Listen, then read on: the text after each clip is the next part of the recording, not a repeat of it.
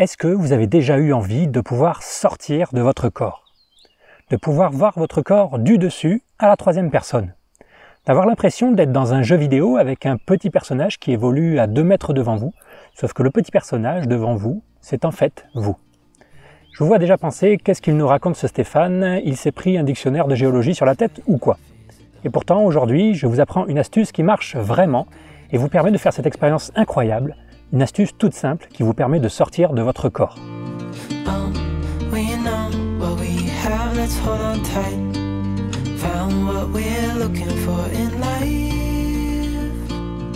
Alors voilà l'astuce, demandez à quelqu'un de prendre un pinceau et de vous caresser le dos avec ce pinceau, gentiment, et en même temps, vous mettez sur la tête un casque de réalité virtuelle qui vous montre un personnage virtuel en train de se faire caresser le dos avec un pinceau. Et vous faites ça pendant un moment, vous vous faites caresser gentiment, comme ça, pendant un petit moment, tout en regardant un avatar se faire caresser le dos. Gentiment, très gentiment. L'important c'est que les mouvements du pinceau dans votre dos et sur le personnage virtuel soient bien synchronisés. Et vous allez voir, petit à petit, à force de sensuelles caresses, vous allez commencer à quitter votre corps pour rejoindre le corps du personnage virtuel que vous avez devant vous.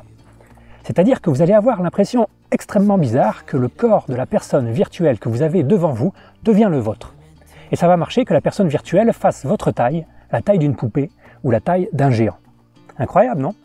Une astuce toute simple pour sortir de son corps et rentrer dans celui d'une poupée, c'est le titre de la vidéo auquel vous avez échappé. Alors qu'est-ce qu'on peut dire de cette joviale curiosité? Qu'est-ce que ça nous apprend sur le cerveau? D'abord, ce qu'on est en train d'altérer ici avec cette expérience du pinceau, c'est ce qu'on appelle la conscience de soi corporelle. La conscience de soi corporelle, c'est la sensation que notre propre corps nous appartient.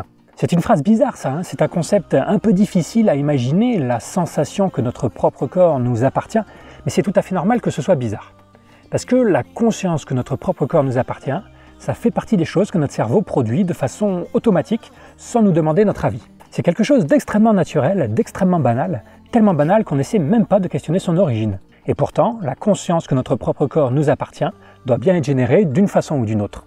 On en avait déjà parlé dans la série sur la morale, il y a énormément de choses qui nous paraissent banales parce que notre cerveau les produit de façon inconsciente et automatique, mais cette banalité peut et doit être questionnée. D'ailleurs, il existe des troubles de la conscience de soi corporelle, ce qui montre bien qu'il y a un truc biologique à explorer. Ça s'appelle les troubles autoscopiques et les patients atteints de ces troubles disent voir leur corps à côté d'eux ou devant eux. Exactement comme dans l'expérience du pinceau. Mais bref, revenons à notre cerveau. Comment notre cerveau fait pour créer cette conscience que notre corps nous appartient? Ce que montre l'expérience des caresses et d'autres expériences, c'est que notre cerveau crée cette impression que notre corps nous appartient quand il reçoit des informations concordantes de différents sens. Quand notre cerveau reçoit par le sens du toucher l'information qu'un truc est en train d'être caressé, et qu'en même temps il reçoit par les yeux l'information qu'un autre truc est en train d'être caressé, le cerveau en conclut que ces deux trucs sont un seul et même truc un seul corps en l'occurrence. Le corps que notre cerveau voit se faire caresser dans l'expérience du pinceau est donc le sien, même si ce corps est visuellement situé à 2 mètres de distance. Donc tout serait affaire d'intégration sensorielle. On peut tromper notre cerveau sur à quel cœur il appartient rien qu'en faisant concorder de l'information qui lui arrive de différents sens. Cette sensation si fortement ancrée en nous, qui semble être à la base de notre identité, cette sensation que notre propre corps nous appartient, on peut en fait la manipuler rien qu'en fournissant des informations sensorielles concordantes à notre cerveau, rien qu'avec un pinceau et un casque de réalité virtuelle.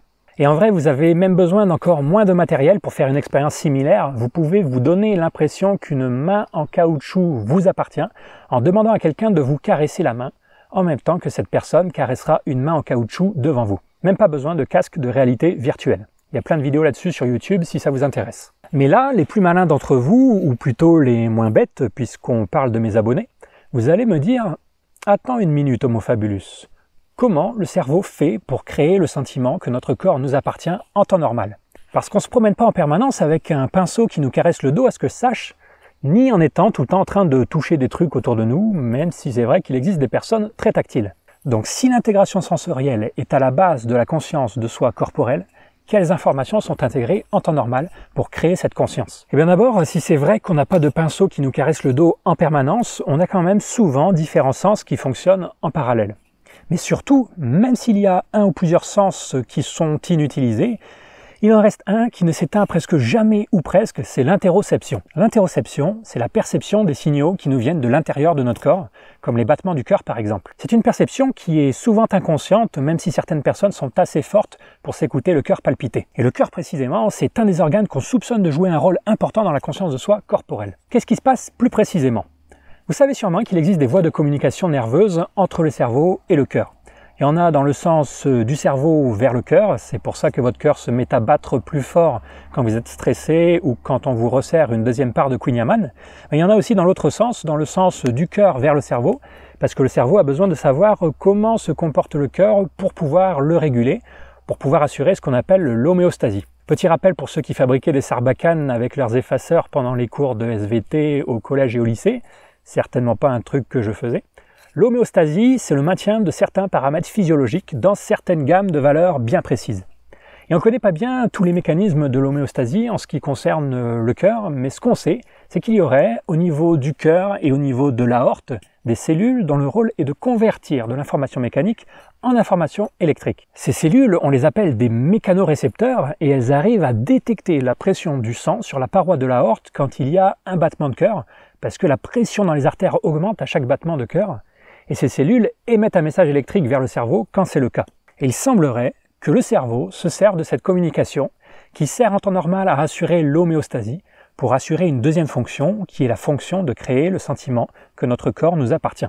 Plus précisément encore, voilà ce qui se passe quand on enregistre votre activité cardiaque en même temps que votre activité cérébrale. Un électrocardiogramme, c'est-à-dire un enregistrement du cœur, donne ce genre de motif. Et si on regarde dans votre cerveau en même temps, on observe ce genre de signal, on observe une activité cérébrale quelques centaines de millisecondes après chaque battement de cœur. Ce que vous voyez là, sous vos yeux ébahis, ça s'appelle la réponse cérébrale au battement du cœur. C'est votre cœur qui parle à votre cerveau. C'est l'incroyable privilège que vous avez, vous, humain du 21e siècle, de pouvoir observer en cachette la conversation entre votre cœur et votre cerveau.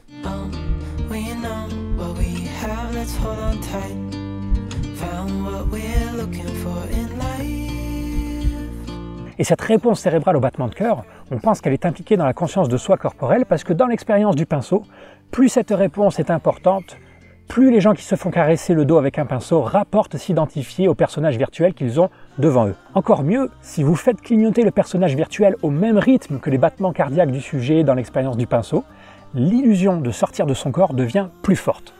Les battements de cœur, ou plus exactement la réponse du cerveau à ces battements, semble donc influencer à quel point on a l'impression que notre corps nous appartient. Comme je vous le disais au début, certains chercheurs pensent que cette sensation que notre corps nous appartient est la conséquence de l'intégration de différentes cartes sensorielles. Un cerveau à la base, c'est un truc qui reçoit de l'information de tout partout autour de lui, et un des buts de ce cerveau, c'est d'essayer de rendre cohérentes toutes ces informations, de leur donner du sens et de réussir à toutes les intégrer dans une expérience unifiée. Et pour ça, selon ces chercheurs, le cerveau a besoin d'une origine, d'un point de repère si vous voulez, et d'un repère qui soit relativement stable et robuste, comme l'activité du cœur. L'hypothèse serait donc que le cerveau se sert des signaux internes du corps pour créer l'origine de ce repère, et que quand l'intégration de toutes ces cartes sensorielles dans ce repère réussit, cela produit au final la sensation que notre corps nous appartient.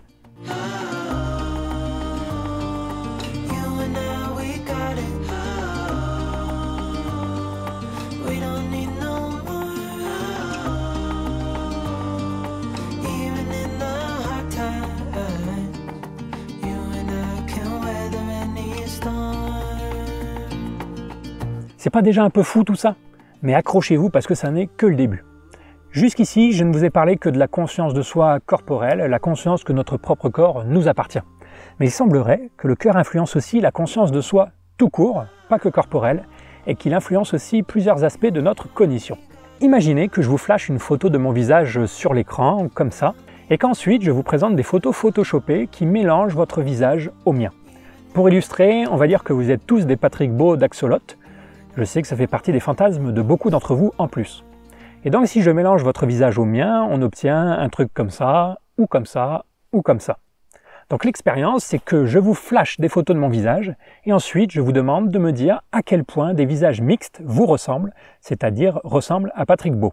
Et ensuite, je refais la même expérience, sauf qu'au lieu de flasher ma photo à n'importe quel rythme, je choisis le même rythme que les battements de votre cœur. À chaque fois que votre cœur fait boum, je vous flash la photo de mon visage. Eh bien dans cette condition, vous allez davantage vous identifier au visage photoshopé. Vous allez penser que même s'il y a beaucoup d'homofabulus dans cet axolot, c'est quand même très ressemblant à axolot, plus que quand je vous avais flashé mon visage à un rythme aléatoire. Si on reformule, il est possible pour moi de modifier l'image que vous avez de vous-même, de vous faire penser que nos visages se ressemblent, rien qu'en vous flashant des photos de moi à la fréquence des battements de votre cœur. Mais attention, encore plus fort. Le cœur pourrait aussi influencer dans une certaine mesure nos pensées. Imaginez que vous êtes en train de vous relaxer au bord de la piscine, laissant vos pensées dériver comme des pétales de rose à la surface d'une rivière langoureuse. Peut-être que vous pensez à vous-même à ce moment-là, peut-être que vous vous dites euh, j'ai soif et je me prendrai bien un petit verre, mais peut-être qu'au contraire vos pensées ne sont pas tournées vers vous-même mais vers l'extérieur. Peut-être que vous pensez il va bientôt pleuvoir. Eh bien si je vous mets dans une grosse machine comme ça à ce moment-là, et que je regarde votre réponse cérébrale au battement de votre cœur, dans les deux cas, je m'apercevrai que votre réponse cérébrale est d'autant plus forte que vous êtes en train de penser à vous-même. Quand vous pensez j'ai soif, votre réponse cérébrale au battement de votre cœur est forte, et quand vous pensez qu'il va pleuvoir, votre réponse cérébrale au battement de votre cœur est faible. Et tout ça alors qu'aucune modification du rythme cardiaque n'est enregistrée. Votre cœur bat toujours à la même fréquence. Hein, c'est pas une histoire de changement physiologique. C'est plus une histoire d'interaction entre l'activité du cœur et l'activité du cerveau. Ce qui ne veut pas dire que c'est le cœur qui dirige toute notre cognition et nos pensées. Hein. Attention, je suis pas en train de vous dire que le cœur est le siège de la pensée mais on dirait qu'il existe une interaction entre le cœur et le cerveau. Vous en voulez encore? Pas de problème, petit gourmand. On vient de voir que la réponse cérébrale au battement de cœur pouvait influencer la conscience de soi corporelle, l'image qu'on a de soi-même, les pensées dirigées vers soi-même, mais il semblerait que ça puisse aussi influencer notre perception tout court. Il semblerait que la perception d'un stimulus, la perception de n'importe quel objet dans votre environnement, ne dépende pas seulement de si cet objet est présent dans votre champ de vision ou pas, mais aussi de la réponse cérébrale à vos battements de cœur au moment où vous voyez ce stimulus. Par exemple, des chercheurs ont demandé à des gens de leur dire s'ils étaient capables de voir un stimulus visuel à peine perceptible devant eux. Parfois le sujet répond oui, je vois quelque chose, et parfois il dit non, je ne vois rien, alors que le stimulus est quand même là, mais très dur à voir. Et les chercheurs ont été capables de prédire à l'avance si les sujets allaient rapporter avoir vu quelque chose en se basant sur l'intensité de la réponse cérébrale au battement de cœur juste avant que le stimulus ne soit présenté. Les chercheurs ont pu prévoir la perception d'un stimulus en se basant sur un signal cérébral causé par le cœur. Et dans ce cas, l'interprétation qu'on peut faire, en tout cas celle que font les chercheurs, c'est que quand vous dites j'ai vu un stimulus, il y a non seulement le verbe voir dans cette phrase qui indique l'action de percevoir, mais il y a aussi le J qui indique que c'est vous et pas quelqu'un d'autre qui avez vu le stimulus. Dire j'ai vu le stimulus, c'est faire la combinaison d'une expérience personnelle, le J et d'une expérience de perception. Dit autrement, pour pouvoir dire j'ai vu ce stimulus, il faut pouvoir faire deux choses en même temps, voir, mais aussi avoir l'impression que c'est moi qui vois. Et c'est cette deuxième partie du boulot qui serait permise par la réponse cérébrale au battement de cœur. Ce que ces travaux suggèrent, euh, c'est que si je vous coupais la tête euh, là tout de suite, et que je la rebranchais sur une machine qui permet de la réalimenter en sang et en tout ce qu'il faut pour qu'elle continue de marcher, eh bien vous ne recommenceriez pas à voir. Même si vos yeux étaient toujours reliés à votre cerveau et que votre cerveau était correctement alimenté, il est possible que vous n'auriez plus aucune conscience de rien, plus conscience de voir, plus conscience de sentir, plus conscience d'écouter. Cela parce qu'il vous manquerait ce sentiment d'expérience subjective à la première personne qui dépend d'autres parties de votre corps que votre tête. Quand le cœur n'y est pas, tout devient plus difficile à faire. Par contre, puisque je sais que vous allez me le demander, a priori, pas de problème avec les cœurs artificiels, parce que même si certains cœurs artificiels fonctionnent sans se contracter, ils continuent à expulser le sang par vagues successives, ce qui devrait déclencher les mécanorécepteurs situés sur l'aorte.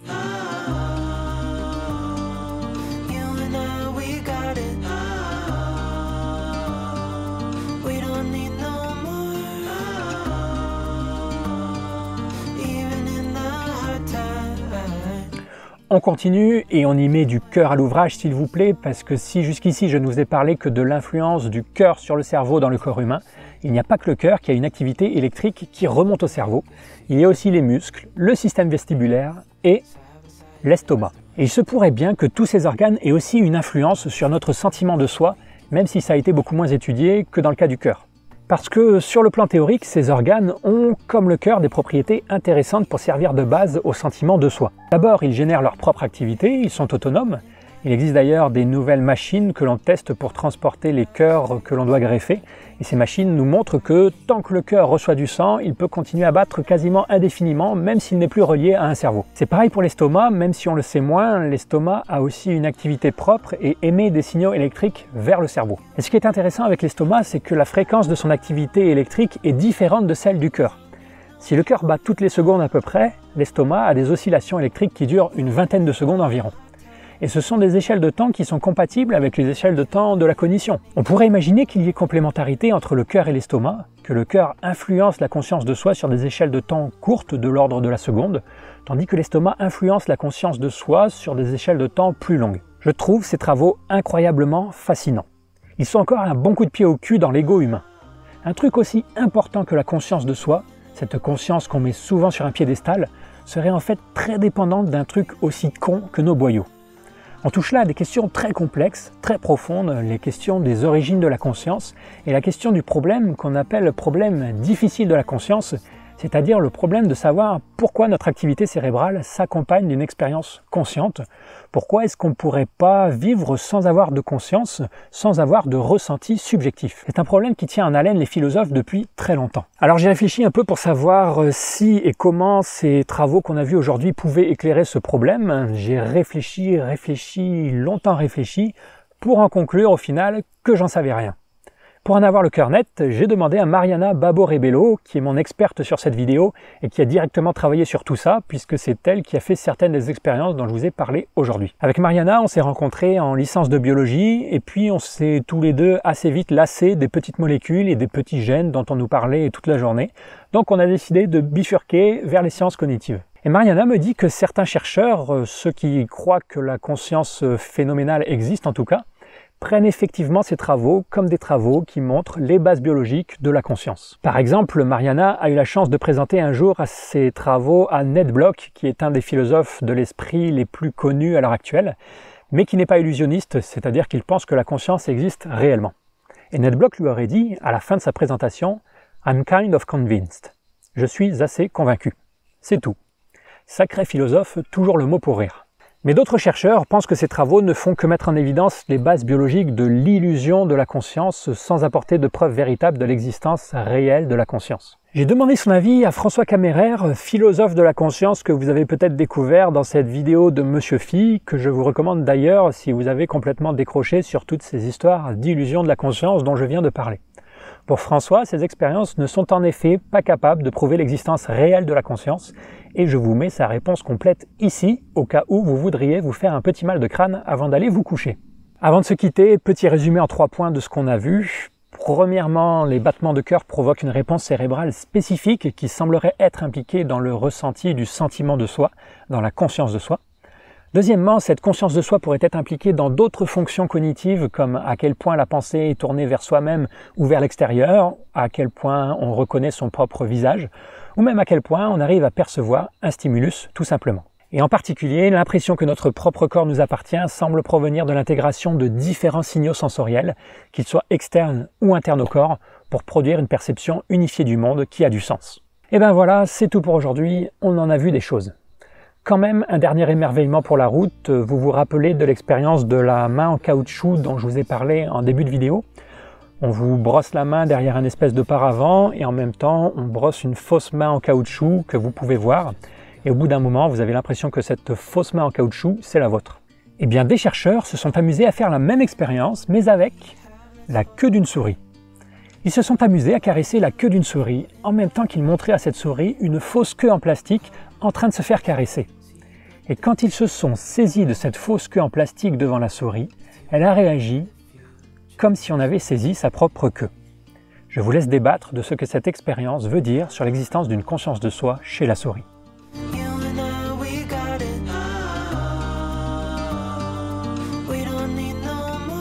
Je vous remercie aux 324 personnes au grand cœur qui me soutiennent sur Tipeee et Utip et aujourd'hui je voulais remercier en particulier terracopiante, Corentin, Johan, Baptiste Canton et Joëlla, vous êtes des amours de primates.